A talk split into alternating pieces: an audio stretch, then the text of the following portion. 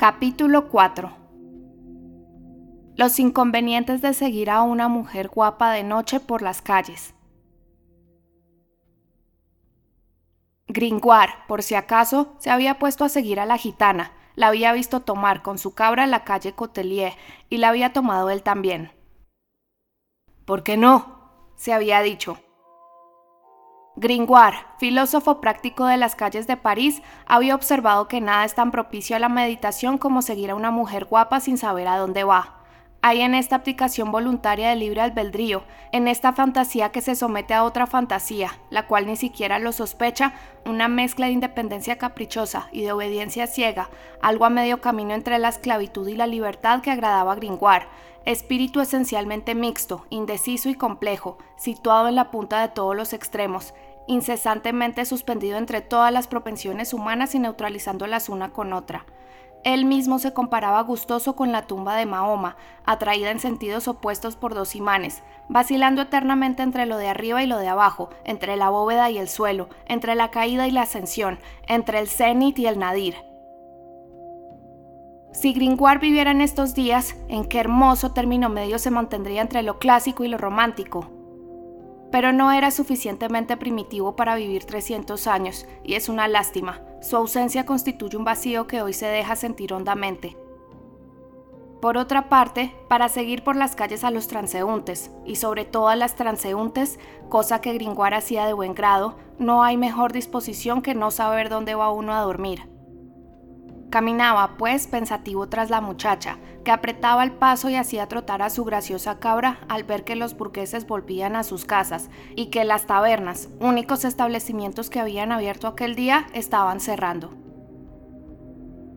Después de todo, pensaba, en algún sitio tiene que vivir y las gitanas tienen buen corazón. ¿Quién sabe si y habían los puntos suspensivos con los que su mente llenaba esta omisión, no sé qué ideas bastante atrayentes. De cuando en cuando, sin embargo, al pasar junto a los últimos grupos de burgueses que cerraban sus puertas, cazaba al vuelo retazos de conversación que rompían el encadenamiento de sus optimistas hipótesis.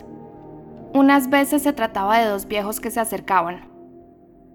Maese Tibut Fernicle, ¿sabes que hace frío? Gringoire lo sabía bien desde el comienzo del invierno.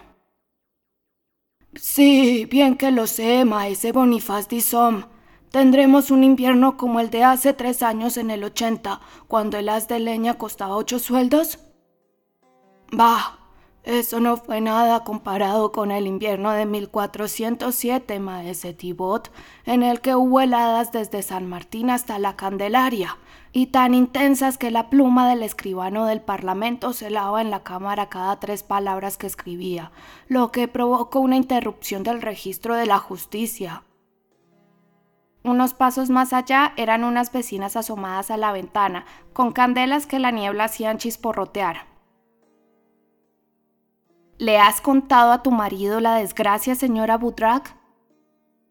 No, ¿qué ha pasado, señora Turcant? El caballo de Gil el notario del Chatelet, se ha asustado al ver a los flamencos y su procesión y ha arrollado a maese Philippot Avrillot, oblato de los celestinos. ¿De verdad? Como lo oye. Un caballo burgués es el colmo. Si hubiera sido un caballo de caballería, entonces no habría nada que objetar. Y las ventanas se cerraban, pero aquello ya había hecho perder a Gringoire el hilo de sus pensamientos. Afortunadamente volví a encontrarlo enseguida y lo reanudaba sin dificultad, gracias a la gitana y gracias a Yali, que seguían caminando delante de él. Dos finas, delicadas y encantadoras criaturas, cuyos piececillos, bonitas formas y graciosas maneras admiraba y casi confundía con su contemplación. Por su inteligencia y su amistad las tomaba las dos por muchachas, por su ligereza, su agilidad y la destreza en sus andares, le parecían cabritillas las dos. No obstante, las calles estaban cada vez más oscuras y vacías. El toque de queda había sonado hacía rato y empezaba a no verse más que muy de vez en cuando a un traseúnte en la calle o una luz en las ventanas. Gringoire se había internado, siguiendo a la egipcia, en ese dédalo inextricable de callejas, encrucijadas y callejones sin salida que rodea el antiguo sepulcro de los santos inocentes y que se asemeja a una madeja de hilo enmarañada por un gato.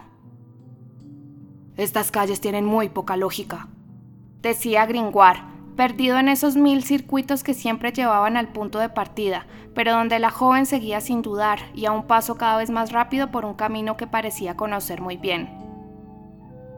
En cuanto a él, no habría sabido ni por asomo dónde se encontraba, si no hubiera visto al girar una esquina la masa octogonal de la picota del mercado de Lesal, cuya cima calada recortaba vivamente su oscura silueta sobre una ventana todavía iluminada de la calle Verdelet.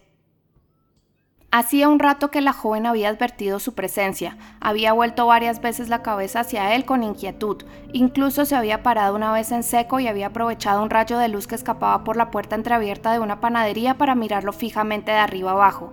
Después de esta mirada, Gringoire la había visto hacer aquel mohín que le había llamado la atención, tras lo cual la joven había dado media vuelta para proseguir su camino. Ese mohín dio que pensar a Gringoire, había ciertamente desdén y burla en aquel gracioso gesto. Empezaba por ello a agachar la cabeza, a contar los adoquines, a seguir a la joven a una distancia un poco mayor, cuando tras doblar esta una esquina que acababa de hacérsela perder de vista, la oyó proferir un grito penetrante. Apretó el paso. La calle estaba totalmente en tinieblas. Sin embargo, un puñado de estopa empapada en aceite que ardía en una caja de hierro a los pies de la Virgen de la esquina permitió a Gringoire distinguir a la gitana debatiéndose entre los brazos de dos hombres que se esforzaban en ahogar sus gritos. La pobre cabrita, asustadísima, bajaba los cuernos y balaba. ¡Socorro! ¡Aquí! ¡La guardia! gritó Gringoire y se acercó con valentía. Uno de los hombres que sujetaban a la joven se volvió hacia él. Era la impresionante cara de Quasimodo. Gringoire no emprendió la huida, pero tampoco dio un paso más. Quasimodo fue hasta él, lo estampó de un revés contra el suelo a cuatro pasos de distancia y se adentró rápidamente en la oscuridad llevándose a la joven doblada por la cintura sobre un brazo, como si de una bufanda de seda se tratara. Su compañero lo seguía y la pobre cabra corría tras ellos emitiendo un quejumbroso balido. ¡Socorro! ¡Auxilio! Gritaba la desdichada gitana. Alto ahí, miserables, dijo de pronto con voz atronadora un jinete que surgió de sopetón de la boca calle más cercana. Era un capitán de los arqueros de la ordenanza del rey, armado de pies a cabeza y espadón en mano. El jinete arrancó a la gitana de los brazos de Quasimodo, que se quedó atónito la colocó atravesada sobre su silla y en el momento en que el temible jorobado, repuesto de su estupor, se abalanzaba sobre él para recuperar a su presa, 15 o 16 arqueros que seguían de cerca al capitán aparecieron empuñando sus mandobles. Se trataba de un escuadrón de la Ordenanza Real, que hacía la contrarronda por orden del miser Robert de Stuoteville, titular del prebostazgo de París. Rodearon, prendieron y ataron a Quasimodo.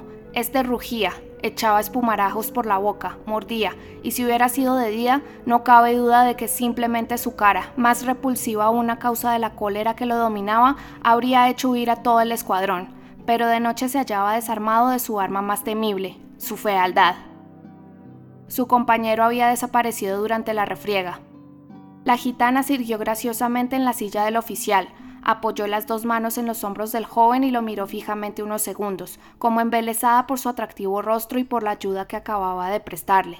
Después se decidió a romper el silencio para preguntarle, dulcificando todavía más su dulce voz. ¿Cómo te llamas, señor gendarme? Soy el capitán Phoebus de Chateaupers, para servirle, preciosa. Respondió el oficial irguiéndose. Gracias, dijo ella y mientras el capitán Fibu se atusaba el bigote, recortado al estilo borgoñón, bajó deslizándose hasta los pies del caballo, como una flecha que cae al suelo y escapó.